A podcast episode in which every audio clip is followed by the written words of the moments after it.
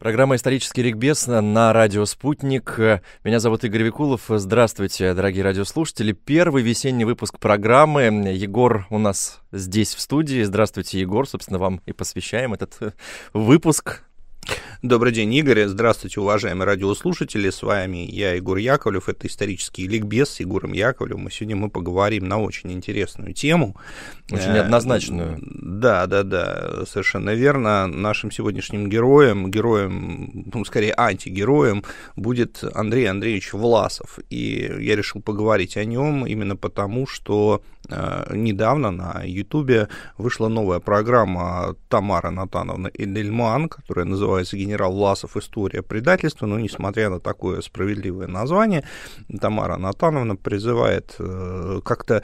Э, а давайте пометим ее да, сразу же плашкой, то, что она признана иноагентом в России. И, да, так да, точно, это нужно. это нужно сделать. Э, так вот, Тамара Натановна призывает как-то глубже вникнуть в суть происходившего с этим героем историческим и понять, что он был не просто предателем, а, возможно, борцом против большевизма, борцом за свободу русского народа, и, соответственно, пересмотреть те оценки, которые давала не только советская историография этому персонажу, но и постсоветская, потому что и сегодня генерал Власов остается, и слава богу, на мой взгляд, что остается символом однозначного изменника, предателя, человека низких моральных качеств, изменившего присяги, и, собственно, никаким примером, никаким историческим образцом этот человек быть не может. У нас уже сложилась такая любопытная, я бы даже сказал, традиция, потому что мы однажды уже разобрали ролик Тамары Анатановны, посвященный блокаде Ленинграда. Вот сегодня хотелось бы использовать ее ролик как повод для разговора о генерале Власове,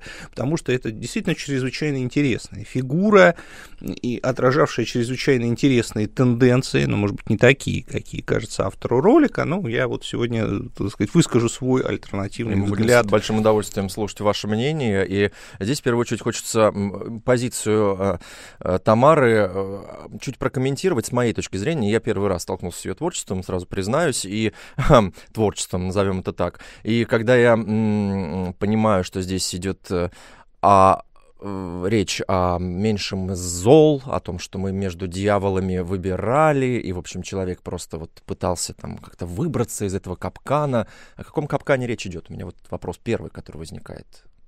Ну вот это интересный вопрос, потому что если мы посмотрим на биографию генерала Власова, то мы увидим, что, в принципе, ни, ни, ни одна из тех э, бурь, которые могли в своем вихре э, унести, поломать человека в начале 20 века, она генерала Власова странным образом не затронула. У него его биография была вполне благополучной, и, кстати, сама Тамара Натановна это признает, что он был более удачливым, чем многие из тех, кто, так сказать, потом, а, с кем потом сводила его судьба.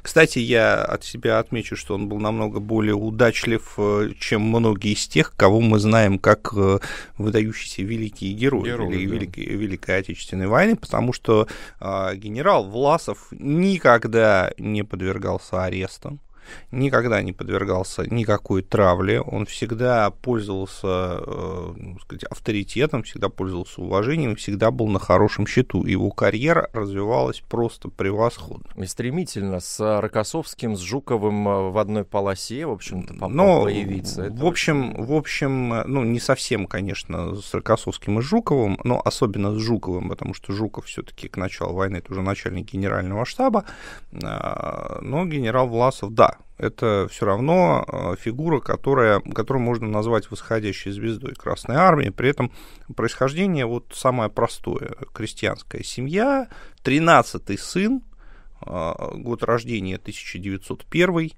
во время гражданской войны воевал в Красной армии, воевал по мобилизации, то есть нельзя сказать, что это такой большевик-подпольщик или какой-то идейный борец, который в Красную армию вступил, нет, воюет по мобилизации, но тем не менее воюет, и дальше вот такая абсолютно, абсолютно хорошая, абсолютно крепкая военная карьера, которая приводит его, например, во второй половине 30-х годов, уже во время на, начала интервенции Японии в Китай, он становится одним из военных советников Чанкайши. Причем, ну, понятно, что э, э, направление стратегическое, э, надо, наверное, зрителям пояснить, почему это так важно, потому что Хотя э, советские лидеры прекрасно понимали, что назревает Вторая мировая война, и они прямо об этом говорили, но совершенно непонятно, в какой конфигурации, в какой последовательности э, эта война начнется, в какой последовательности агрессий. И вот середина 30-х годов это время, когда вполне допускалось, причем всеми, и в Москве, и в Берлине, что спусковым механизмом Второй мировой войны может начаться, конф... Э, может случиться конфликт в Азии, может быть конфликт конфликт в Азии. И начнется он с нападения, э, начнется все с нападения Японии на Советский Союз. Такой вариант рассматривался. Япония нападает на Китай, вот эта война начинается в 1937 году, и, э, возможно, зрители не знают, но в китайской историографии началом Второй мировой войны считается именно 1937 год, а не 1939. А, так вот, э, как на это реагировать Советскому Союзу? Понятно, что если Япония сожрет Китай, то следующим на пути будет Советский Союз. И поэтому любой ценой нужно поддержать китайцев для того, чтобы это, эту ситуацию затянуть, чтобы японцы там увязли и не смогли э, собрать силы для последующего нападения на СССР. Угу. Поэтому китайцам оказывается поддержка, но она оказывается неофициально. Туда едут военные советники, и вот одним из этих военных советников становится Андрей Андреевич Власов. Вот, и, и понятно, что бездаря, ничтожество э, на такое важное военное направление не отправят а его отправляют. И это говорит о том, что он был на очень хорошем счету. На очень хорошем счету. Э, и он, казалось бы, эту свою репутацию абсолютно подтверждал потом. Потому что, когда началась Великая Отечественная война, он отлично действует под Киевом, он попадает в окружение, первый раз выходит из него, потом командование 20-й армии под Москвой. То есть Влас, безусловно, это один из героев, один из героев обороны Москвы. И э, я, забегая вперед, скажу, что планировалось назначение генерала Власова командующим Сталинградским фронтом. Mm. То есть, э, если бы Власов повел себя иначе, возможно, мы бы знали его как героя Сталинградской битвы, который стоял бы в одном ряду с Чуйковым, с Еременко, с другими нашими прославленными полководцами, э, с тем же Рокоссовским, вот уже действительно бы встал с ним в один ряд, но этого не произошло. А, но э, для нашей темы очень важно, что никаких политических претензий, это проходит красной нитью по всем характеристикам Власова, никаких политических претензий ни у советской власти к Власову, ни у к Власову советской власти не было. Вот, то есть, может быть, они и были где-то в глубине души, но Власов никоим образом об этом, так сказать, не упоминал, не говорил, ничего подобного идентифицировать нельзя. А, были, наверное, генералы, которым там что-то не нравилось, были, э, возьмем того же Константина Константиновича Рокоссовского. То есть, казалось бы, можно усмотреть в нем, в его биографии мотивацию, потому что мотивацию для измены, потому что он был арестован, и э, его арест обернулся достаточно длительным заключением. Меры физического воздействия к Рокоссовскому применялись. Но Рокоссовский, э, мы знаем, да, его дальнейшую судьбу, угу. он был полностью реабилитирован, и э, он не изменил. В итоге мы имеем а, одного из, из двух маршалов Победы, да, человека, который командовал парадом, угу. парадом Победы в 1945 году. Были представители старого офицерского корпуса. Дмитрий Михайлович Карбышев, вот эта фигура очень важна, потому что а, ну, Карбышев является символом несломленного генерала, генерала, который не перешел на сторону врага, хотя его очень к этому сподвигали, потому что генерал Карбышев был представителем представителем еще старой революционной военной элиты. Это был один из самых талантливейших молодых инженеров, э, военных инженеров Э, царской России. Он был выпускником знаменитого инженерного училища, которое располагалось в инженерном замке, бывшем Михайловском mm-hmm. замке. Вот, это том же самом, того же самого инженерного училища, которое закончил Эдуард Иванович Татлебен, герой Крымской войны, и, кстати, того же самого, который закончил Федор Михайлович Достоевский. Вот. Он был подполковником старой армии, уже героически проявившим себя во время Брусиловского прорыва. То есть ну, вот, казалось бы, такой человек старой формации, человек, который был участником еще русско-японской войны, а, и вроде бы он должен был бы э, не иметь ничего общего с этими проклятыми быть больш, большевиками, да, да, с этими проклятыми большевиками, он должен был бы легко перейти на сторону. Вот если клишированно подходить к этой ситуации, то вот именно такие бывшие люди, они должны были бы легко перейти на сторону немцев и принять всю их пропаганду, но Карбушев, мы знаем его судьбу, он этого не сделал. И забегая вперед, я скажу, что большая часть советских генералов этого не сделала. То есть Карбышев является своего рода не просто одним из генералов, он еще является и символом, символом большой группы советских генералов, которые отказались. 62 э, советских генерала отказалось от любого сотрудничества с врагом. Это абсолютное большинство.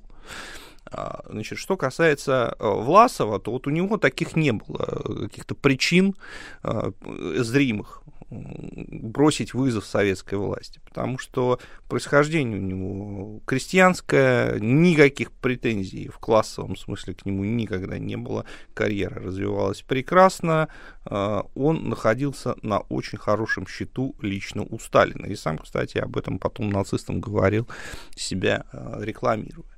Вот. Ну, а обстоятельства его пленения, они тоже не могли как вызвать каких-то серьезных проблем. я сейчас объясню, почему. Существует миф, что генерал Власов был брошен своим командованием, и э, поскольку вторая ударная армия, как мы знаем, была разгромлена, mm. то ну, вот есть такой стереотип о том, что любой командующий э, разгромленной армии э, подвергался репрессиям. Если бы он вновь оказался в руках там, НКВД, то его бы неминуемо расстреляли как предателя, изменника, там, человека, который сдал нацистам целую армию.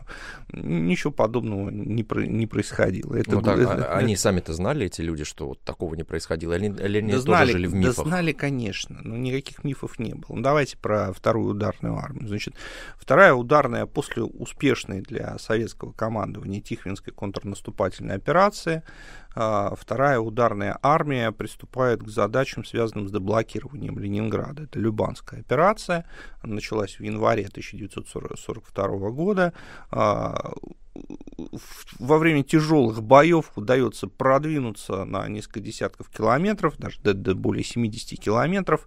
Э, образуется так называемый Любанский выступ, но дальше э, наше продвижение застопорилось.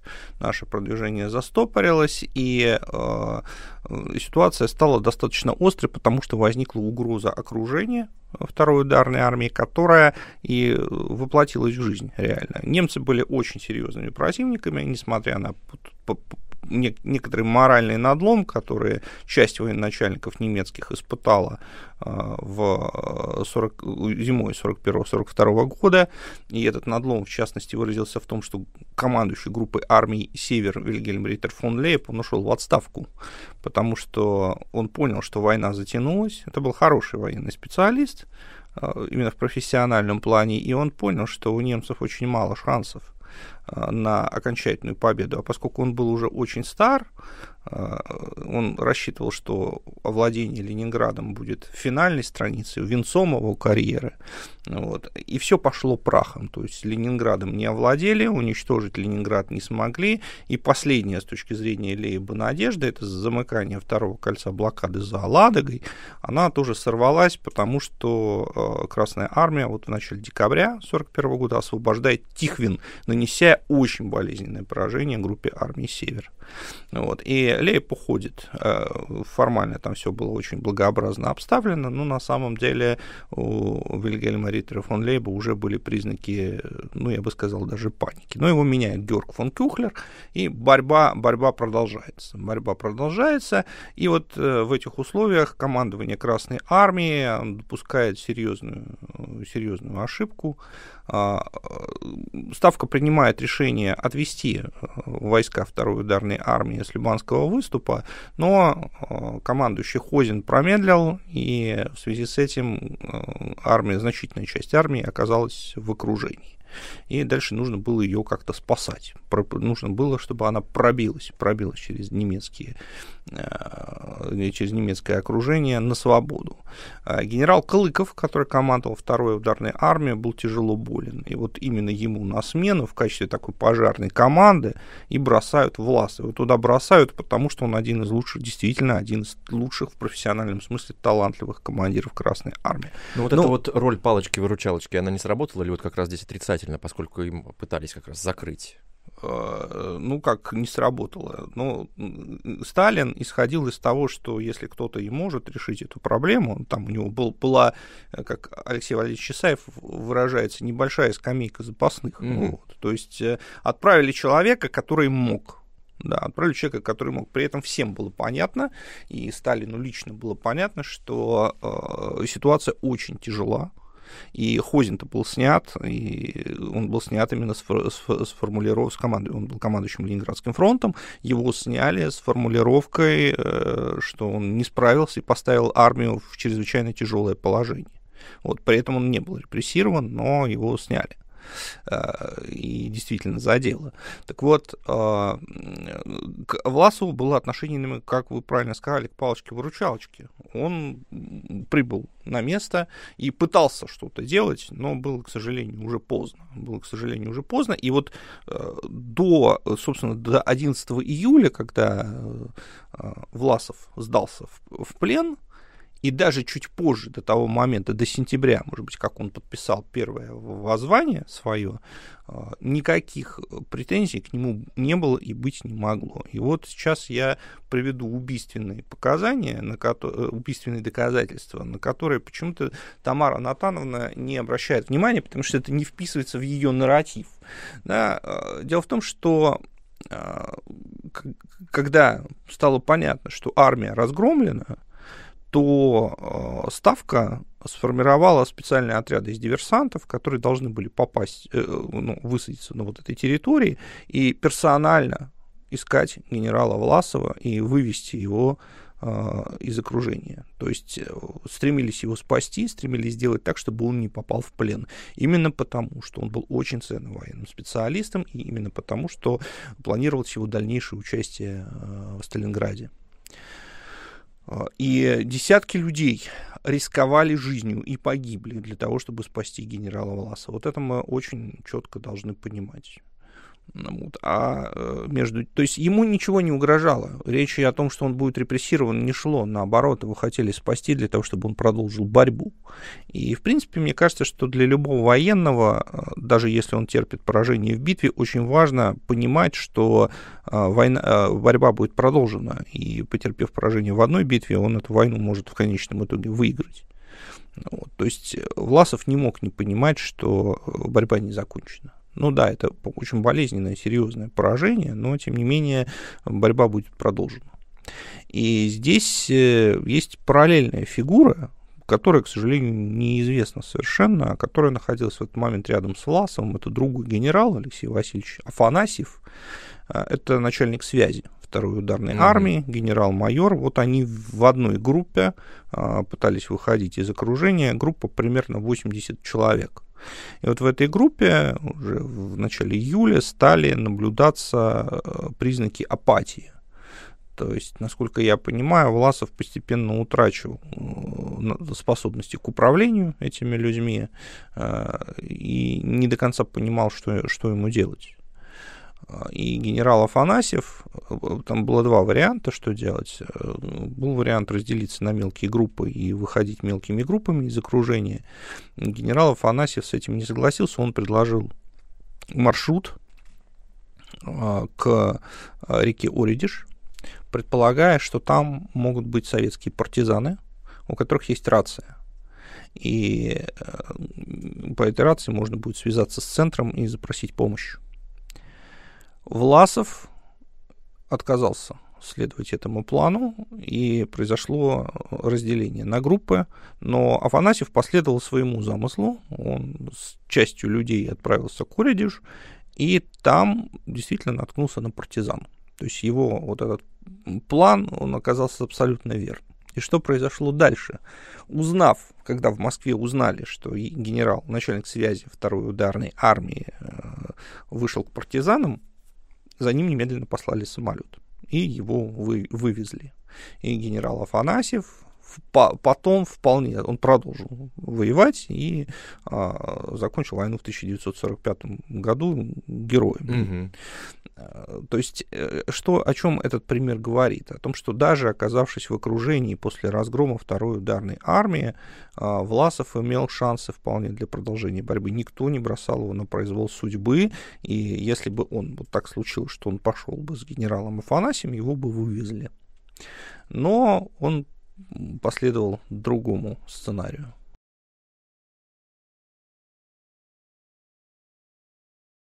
Вы сказали, что э, здесь э, фигуры рядом с Власовым возникающие, они очень важны. Давайте присмотримся к фигурам еще такого плана женщины в его окружении. Какую роль они играли? Тут э, есть несколько мифов о том, что у него была, в общем, такая боевая подруга при живой жене, и потом уже впоследствии у да, да, боевая подруга была, это Агнеса Подмазенко, и там достаточно мрачная история случилась, потому что Агнеса Подмазенко, кстати, Тамара Натановна об этом рассказывает, да, тоже я в, так, раз напомню, таком, да? в таком оправдательном Напомню ключе. про, про то, что все-таки Тамара Натановна Эльдельман, она является иноагентом России. Вот так. А, значит, смотрите, какая история. А, на фронте у Андрея Власова появилась такая военно-полевая жена, э, которая была беременна, и которой он говорил о том, что он сможет заочно развестись с супругой и, соответственно, женится на вот, а, Агнессе.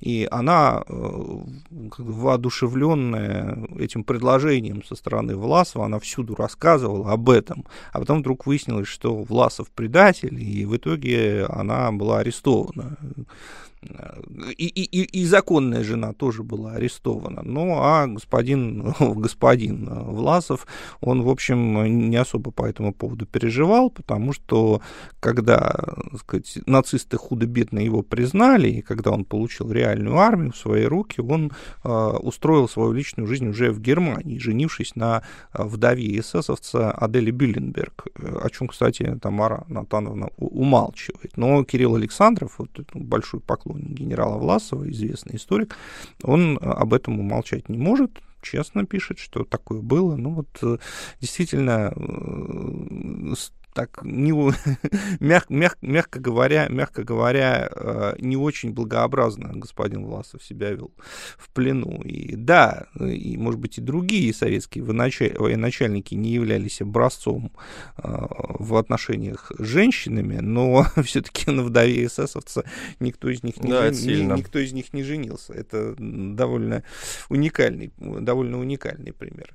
Но вот э, смотрите, что происходит. Да, вернемся к обстоятельствам пленения, даже сам плен, судя по всему, Власов в плен все-таки попал, а не сдался. То есть э, даже э, вот еще в 11 июля нельзя сказать, что его судьба была предрешена. То есть его в плен берут.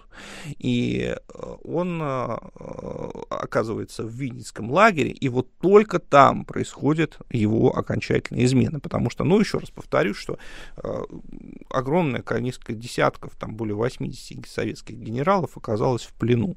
Ну, да, неудачно разворачивались военные действия в первые два года войны.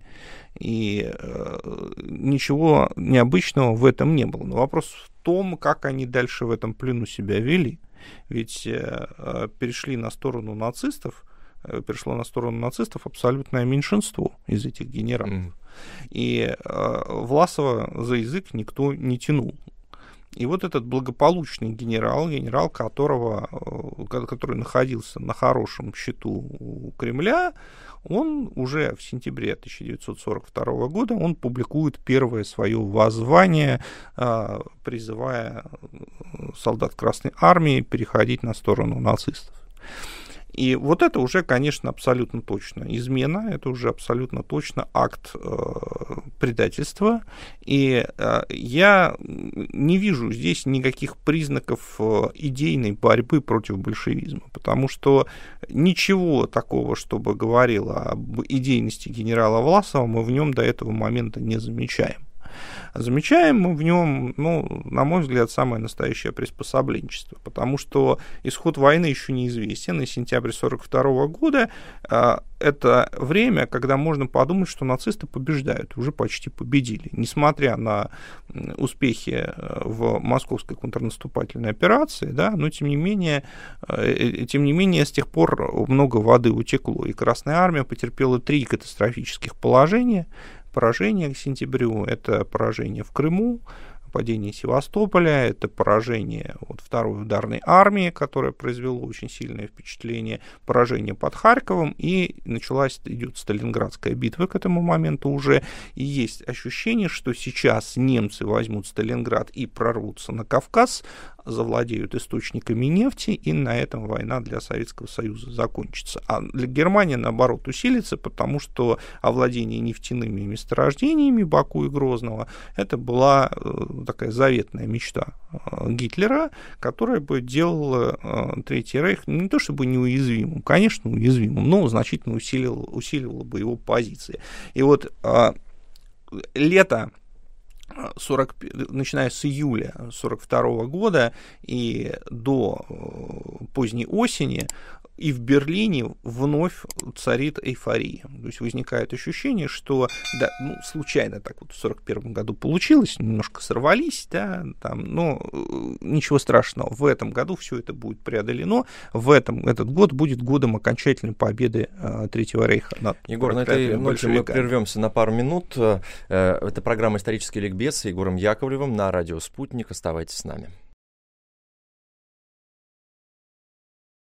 Продолжаем наш эфир на радио «Спутник», и это программа «Исторический ликбез» с Егором Яковлевым. Егор, здравствуйте еще раз. Добрый день, Игорь, добрый день, уважаемые слушатели. «Исторический ликбез» с Егором Яковлевым. Мы сегодня с вами говорим про фигуру Андрея Андреевича Власова, э, генерал-лейтенанта Красной Армии, который был э, пленен нацистами 11 июля 1942 года в деревне Туховежи Ленинградской области, и в конце концов уже с сентября 1942 года начал сотрудничество с врагами врагами э, и э, стал начальником, командующим э, так называемой русской освободительной армии, а потом и лидером Комитета освобождения народов России. Его называют и... самым известным предателем России, ну, кстати, ну, так, такое громкое так, да, да, так оно, так оно и есть, безусловно, так оно и есть. И вот в конце первой части мы упомянули о том, что генерал Власов переходит на сторону врага, в, наверное, в самый черный момент истории Великой Отечественной войны, когда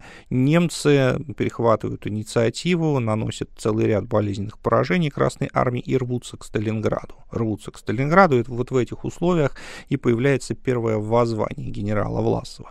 Но надо сказать, что а, генерал Власов а, использовался первые два года а, нацистами как такой петрушка, которого из-за занавеса выдергивали, махали им, а потом убирали назад. То есть никакой реальной э, власти у Власова, конечно, не было, и никто не собирался признавать его своим союзником. Власов-то рассчитывал, что немцы к нему отнесутся как к большому военному профессионалу, как к человеку, который может быть им полезен и так далее. И он об этом прямо говорил, а чуть позже зачитаю некоторые его высказывания, э, которые фиксировали окружавшие его немцы. Но э, проблема заключалась в том, что нацисты так относиться к Власову совершенно не собирались, и для верхушки Третьего Рейха, это был унтерменш, это был недочеловек, и Генрих Гиммлер, глава СС, я напомню, и один из самых влиятельных людей нацистской Германии, э, его вот эти попытки Власова обратить на себя внимание очень сильно раздражали. И он называл Власова русской свиньей и подмастерьем мясника.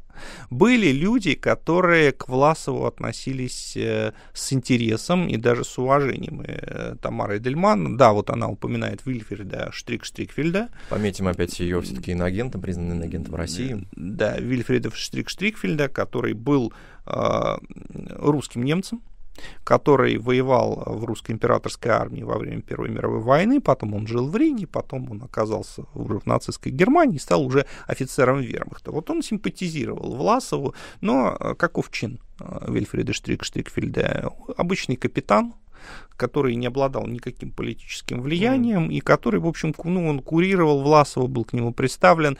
Власова, э, конечно, использовали в пропаганде, но э, личное отношение на более высоких, э, в более высоких эшелонах власти к Власову было презрительным. На него смотрели просто как на инструмент, как на ничтожество. И он находился в положении даже более худшем, чем то, в котором оказался маршал Паулюс, попав в плен под Сталинград. Ну и Власов это очень быстро понял, его это очень сильно раздражало.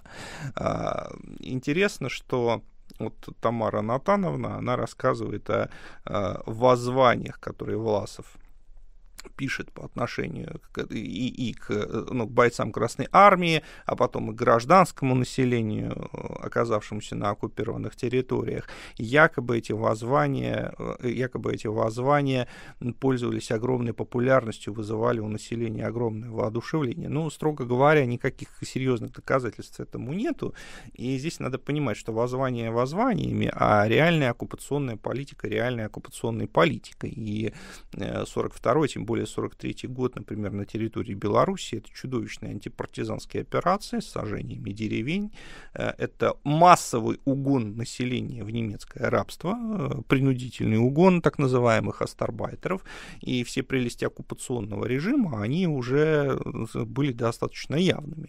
И самое любопытное, что, например, на территории рейхскомиссариата Осланд в это время э, распространяется брошюра «Унтерменш», изданная СС, которая дает обобщающий э, такой образ э, населения этих э, восточных территорий, захваченных немцами. Эта брошюра была нацелена на европейского обывателя, но в Остланде она тоже распространялась довольно опрометчиво. Немцы это сделали, не подозревая, что в Советском Союзе кто-то может читать по-немецки. А по-немецки читали, потому что немецкий язык изучался в школах, и население понимало, что вот в этой книжечке написано. Вот. И эта брошюра брошюра, она попалась в том числе на глаза и Андрею Андреевичу Власову. Mm. И он там прочитал, там, он прочитал и сделал справедливый вывод о том, что Унтерменш в том числе это и он. И это так его болезненно уязвило. Он постоянно об этом говорил. Об этом и Штрик упоминает, и Сергей Фрёлях, который был к нему представлен. Это немцы, да, немецкие. Они пишут о том, что Власова очень уязвляет. Он постоянно это, поминает, э, э, постоянно это упоминает и даже с горечью себя называет Унтерменшем, что вот меня считают Унтерменшем, меня считают недочеловеком. Да, действительно так и было. Верхушка Третьего Рейха, и к нему именно так и относилась. Она именно недочеловеком его и считала.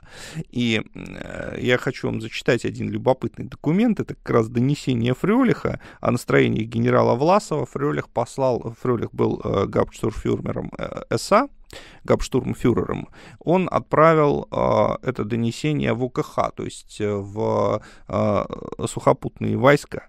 Очень любопытная цитата. Вы, немцы, все-таки странные люди. Вы не хотите работать с приличными людьми. Вы хотите работать лишь с платными наемниками, но и на оплате вы экономите. Вы бы хотели покупать людей за пять пфенингов. За эти пять пфенингов мы должны стоять на вытяжку и твердить так точно и слушаюсь. В Китае не только исполняли все мои желания, но Чан Кайши использовал любую возможность, чтобы каким-либо образом выказать мне свое внимание, дружбу и уважение. Например, когда я первый раз отправлялся в отпуск в Россию, мне еще не было выплачено жалование. Чан Кайши дал указание без просьбы с моей стороны по собственной инициативе выплатить мне аванс в 2000 долларов и, кроме того, передал мне в качестве подарка еще 3000.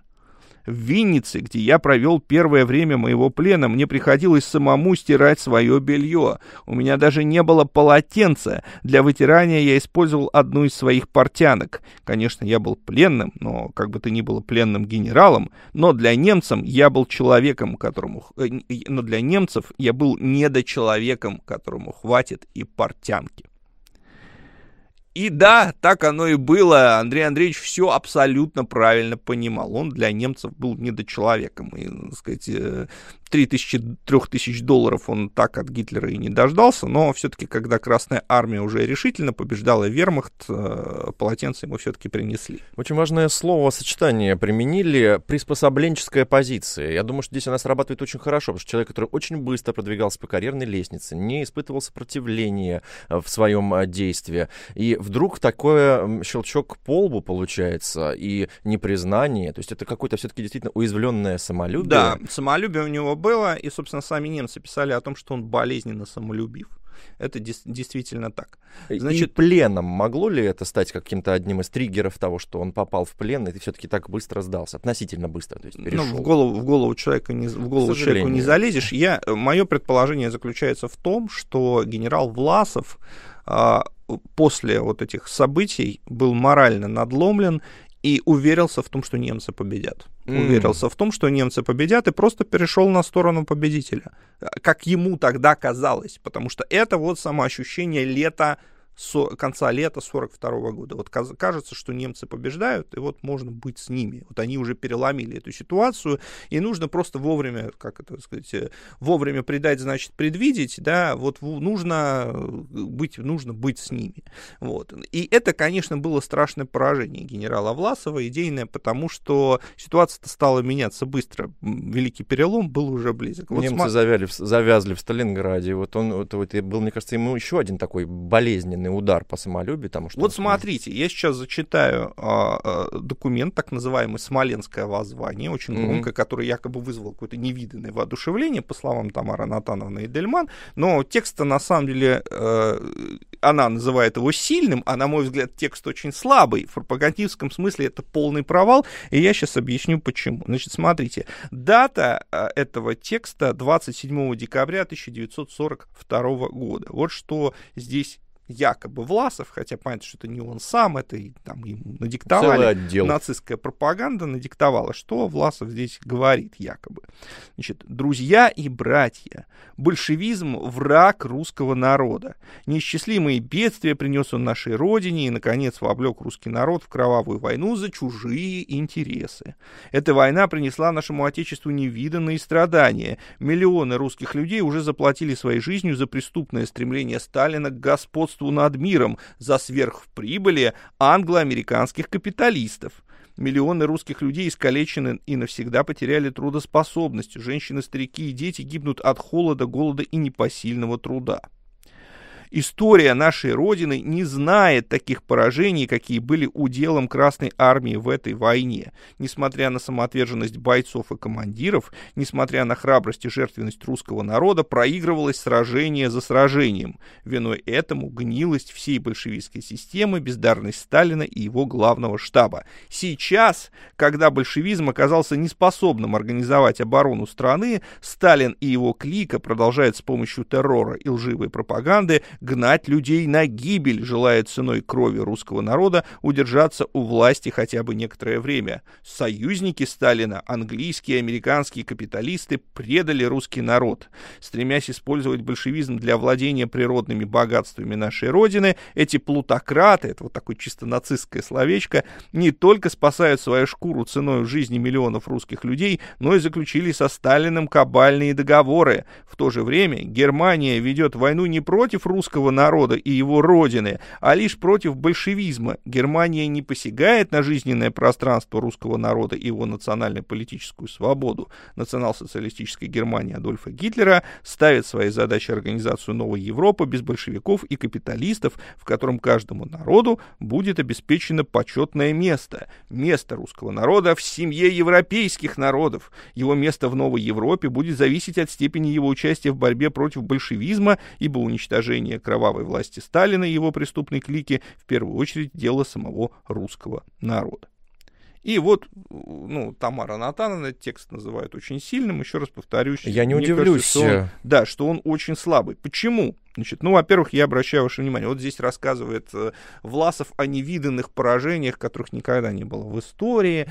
Э, ну, во-первых, не только невиданные поражения, но и победы. Мы помним, что вот 1812 год, эти параллели, конечно, были на слуху, и их актуализировали. И вот Наполеон не только дошел до Москвы, но и вошел в нее, как мы знаем, а потом было страшное поражение отступление Великой армии, ее крах и крах самого Наполеона. И в 1941 году произошло нечто похожее, когда вот оживились эти надежды. И э, опасения у немцев, они же тоже проводили эти параллели.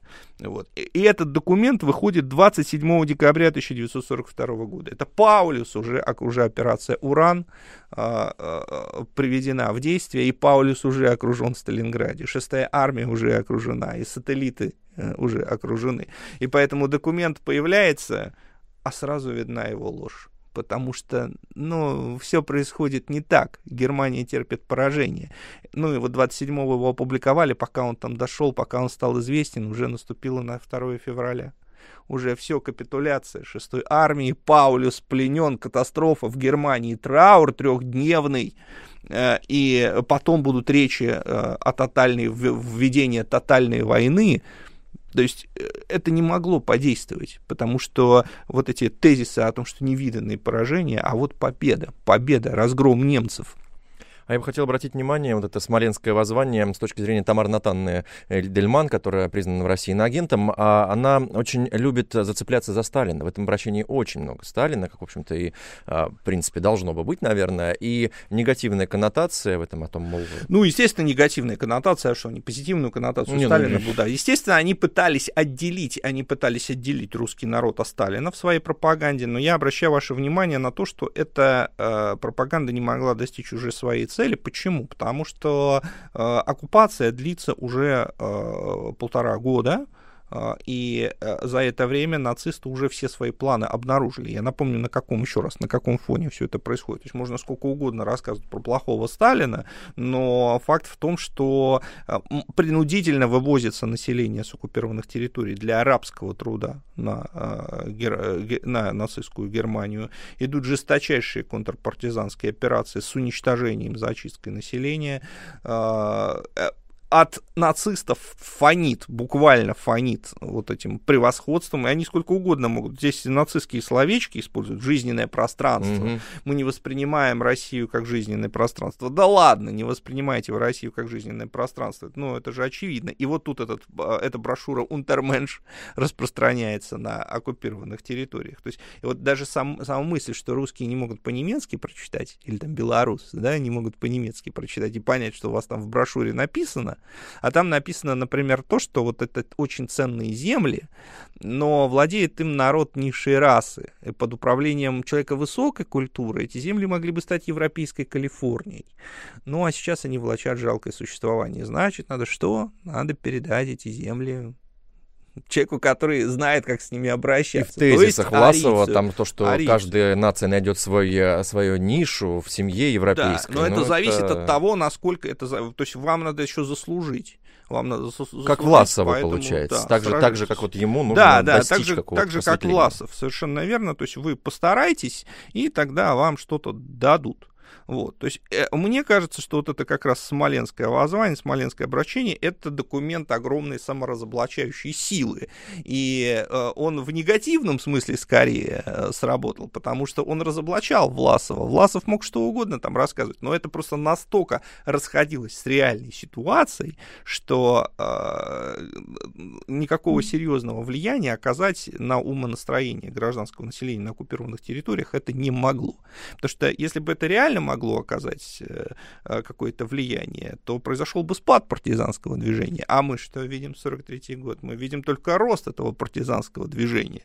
Э, так что это был, конечно, тотальный провал. Ну и я еще раз повторю, что воззвание-то он выпускал.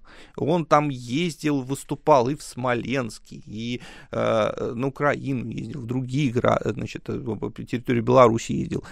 Но реального какого-то дела реальной армии ему в этот момент никто не давал. Он по-прежнему был петрушкой, которого вытаскивали из-за занавеса. Так да. Как же изменение произошло-то в итоге? Как ему доверили все-таки? Доверили что это за... в 44 год, потому что, ну, катастрофа, катастрофа. А, немцы терпят поражение немцев выгоняют с территории Советского Союза. Они терпят поражение очень серьезное, и э, власть Гитлера, власть Гиммлера, она колеблется. И в этих условиях уже готова уже и руку дружбы хвататься. с унтерменшем, э, унтерменшем протянуть, и поэтому Власова, да, так сказать, Влас, Власова признают и решают, при, принимается решение о создании вот этого комитета освобождения народов России, реальной армии, э, русским можно дать оружие в руки, чтобы они воевали ну, по-прежнему за немцев. Но вот очень интересный эпизод, это встреча генерала Власова с Генрихом Гиммлером, который вот еще год назад называл его русской свиньей и подмастерьем мясника. И э, э, это было очень симптоматично, потому что Гиммлер пытается Власова очаровать, и Власов пытается очаровать Гиммлера. И тут опять вот всплывает эта брошюра «Унтерменш». И Гиммлер просто дурит Власову голову о том, что его вводили в заблуждение утверждение теории об унтерменшах. И Власов говорит, что унтерменши есть в каждом, что уже не всплывает идея жизненного пространства, европейской Калифорнии. Гиммлер говорит, что унтерменши есть в каждом народе. И вот я, значит, как руководитель немецкой полиции, наших немецких унтерменшей посадил под замок из засовы, в тюрьму бросил. И вот э, вы, господин Власов, должны будете провести ту же акцию в вашем отечестве. То есть он как бы уже равным признает mm-hmm. Власова в этом разговоре. А потом Власов выходит за двери, э, и э, Гиммлер говорит своему адъютанту Гюнтеру Далькену, может быть, мы до- действительно добьемся большего, если будем использовать его не только в пропаганде, но он славянин, он все равно остается славянином. То есть Генри Гиммлер был просто фанатиком расовых идей. Да, идеи расового превосходства. У него в речах есть, он объясняет, почему его очень раздражало то, что в, на фоне поражений в вермахте возникали силы, которые призывали еще в 43 году дать Власову армию, э, и цитировали с высказывания самого Власова, который говорил, что русских могут победить только русские. А Гиммлер как? Как? Вы что вообще несете? Это сомнение в совершенстве нашей крови. Ведь э, расовая теория говорила о том, что все замешано на крови. И вот арийская кровь, она биологически, так сказать, приговаривала человека к успеху, к великим свершениям, к созиданию, к культуре. Заговор на удачу. Вот. А у о, унтерменшей славянских с их разбавленной кровью, э, с их э, смешанной кровью, где много финно-угорской, какой-то азиатской крови, вообще слово «азиат» очень часто прикреплялось к русским вот в нацистской пропаганде, они ничего такого не могли. И тут э, вдруг объявляют о том, что, оказывается, русских могут победить только русские. Так как? Нет, русских как раз немцы и победят. Нас меньше, но мы лучше. Вот такая была логика Гиммлера, и Гитлер ее всецело разделял. Вот, и поэтому э, вот дальше в том документе, который я читал, а, Власов возмущается, что, в общем, его выслушивал только один человек, имеющий чин капитана. Это про Штрика, он говорит. А, да, никто из серьезных людей до 44 года с ним не говорил. Но вот ему дают армию, точнее, значит, создают этот комитет освобождения народов России, привлекают туда как военнопленных, так и, значит, старых иммигрантов, mm. уже и иммигранты пошли в ход, которых тоже раньше использовали только в пропаганде. Иммигранты на Власова смотрят как на ничто ничтожество, там были внутренние противоречия, потому что они-то за Россию сражались вот еще во время гражданской, и они себя мыслят настоящими русскими, а стали, на Власова они смотрят, ну, в принципе, так, как он того и заслуживает. Вот. И а, значит, что я хочу сказать, что это тоже очень противоречивое такое, неоднородное, неоднородное образование. То есть собрать вот эту всю разношерстную компанию под свое сильное, так скажем, крыло не получилось, или там получалось переменным успехом, и в итоге все это провалилось благополучно? Или были какие-то у него э, прорывы, скажем? Это? Ну, никаких прорывов особенных не было. Единственное, что ставит в заслугу силам РОА, это участие в Пражском восстании. Mm. Вот про это Тамара Эдельман тоже говорит. Ну так, то есть здесь нужно понять, э, в чем причина участия в Пражском восстании. То есть РУА — это союзники Третьего Рейха э, до 5-6 э, мая 1945 года ничего, что, в общем, говорило бы об антагонизме между власовцами и силами Третьего Рейха и вермахтом нет. Но понятно, что Германия терпит поражение. И вот в этих условиях нужно, опять же, э, искать, ну, что, что делать, искать выход.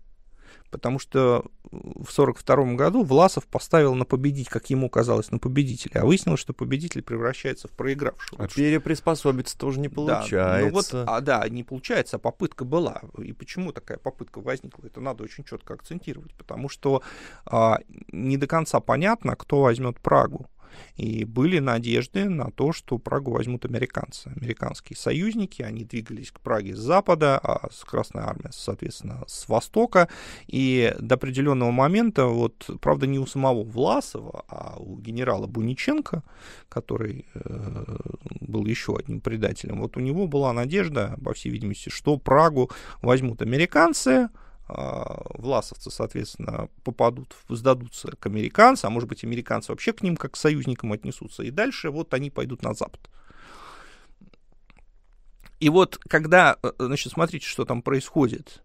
А, Конев приближается к Праге, ведет ожесточенные бои, прогрызает немецкую оборону, и когда уже понятно, что Красная Армия скоро будет здесь, а, поднимается Пражское восстание поднимается пражское восстание, чешское сопротивление его э, поднимает.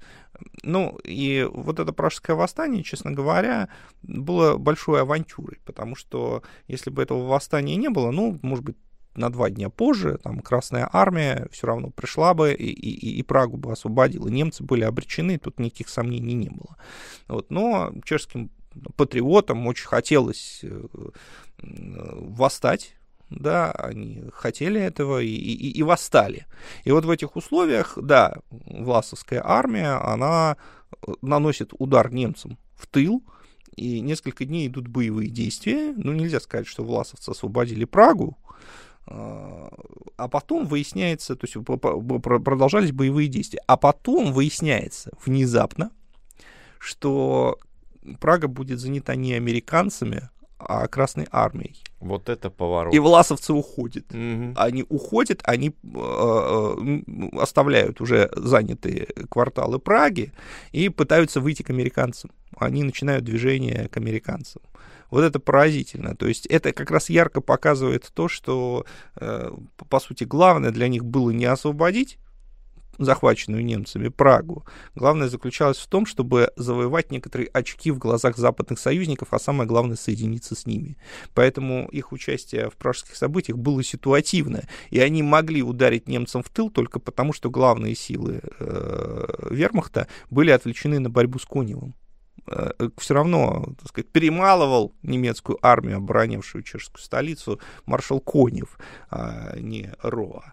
Егор, подводя но, итог нашей да, программы. Но, но при этом я отмечу, что это была инициатива Буниченко, а Власов к этому моменту был уже морально надломлен. И последний момент, на котором я хотел бы сакцентировать, и вокруг которого очень много таких, знаете, спекуляций, спекуляции. пытаются Власову ставить в заслугу то, что вот он не бросил своих бойцов, потому что генерал Франко, испанский диктатор, прислал за ним самолет, обещал ему политическое убежище. А Власов, значит, вот он отказался от этого.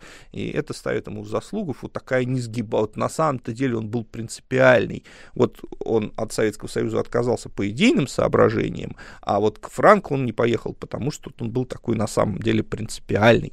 Вот он такой был честный человек, настоящий солдат. А я склонен видеть э, в этом то же самое приспособленчество, и я объясню почему. Давайте посмотрим, а кто выиграл войну. Войну выиграла антигитлеровская коалиция. Ну, понятно, что в Советский Союз Власов не хотел, он хотел к союзникам попасть и приложил к этому определенные усилия. А кто такой генерал Франко в 1945 году? Генерал Франко — это глава осиротевшего фашистского режима и будущее которого совершенно не предопределено. Это мы знаем, что генерал Франко еще несколько десятилетий просидел в Испании, но в 1945 году это было совершенно непонятно, потому что его политические союзники были разгромлены. И генерал Франко, ну, он был умнее, потому что он все-таки во Вторую мировую войну не вступил, однако вот была голубая дивизия, э, испанская, которая воевала под Ленинградом, э, и э, это были, безусловно, такие самые оголтелые испанские фашисты, которые тоже, э, так сказать, действовали с именем генерала Франка на устах, и не было совершенно никаких гарантий, что Франка это простят. Наоборот, казалось, что сейчас вот э, э, режим Франка, его дни сочтены абсолютно.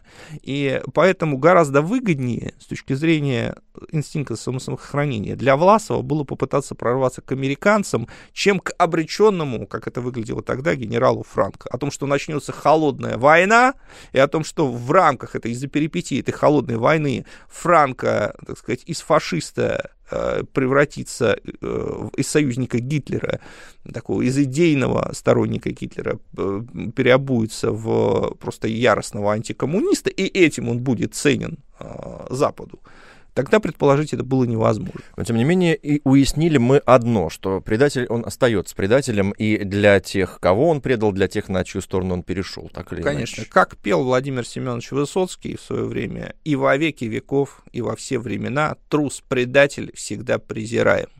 И вот этим я и хотел бы закончить э, свою э, программу о генерале Власове. И еще один момент. Я являюсь категорическим противником мысли о том, что Власова можно в чем-то там понять. Ни в чем его я не понимаю. И если мы, в чем, если мы признаем, что генерал Власов был в чем-то чуть-чуть прав, то выясняется, что генерал Карбышев был в чем-то чуть-чуть неправ. А согласиться с этим совершенно невозможно. Это программа «Исторический ликбез» с Егором Яковлевым. Я напомню, что мы э, в ней упоминали имя Тамары Эйдельман, признанной в России иноагентом. Э, это программа «Исторический ликбез» на радио «Спутник» Санкт-Петербург. Игорь Викулов зовут меня, Егор Яковлев. Не прощаемся с вами. До новых встреч. Спасибо.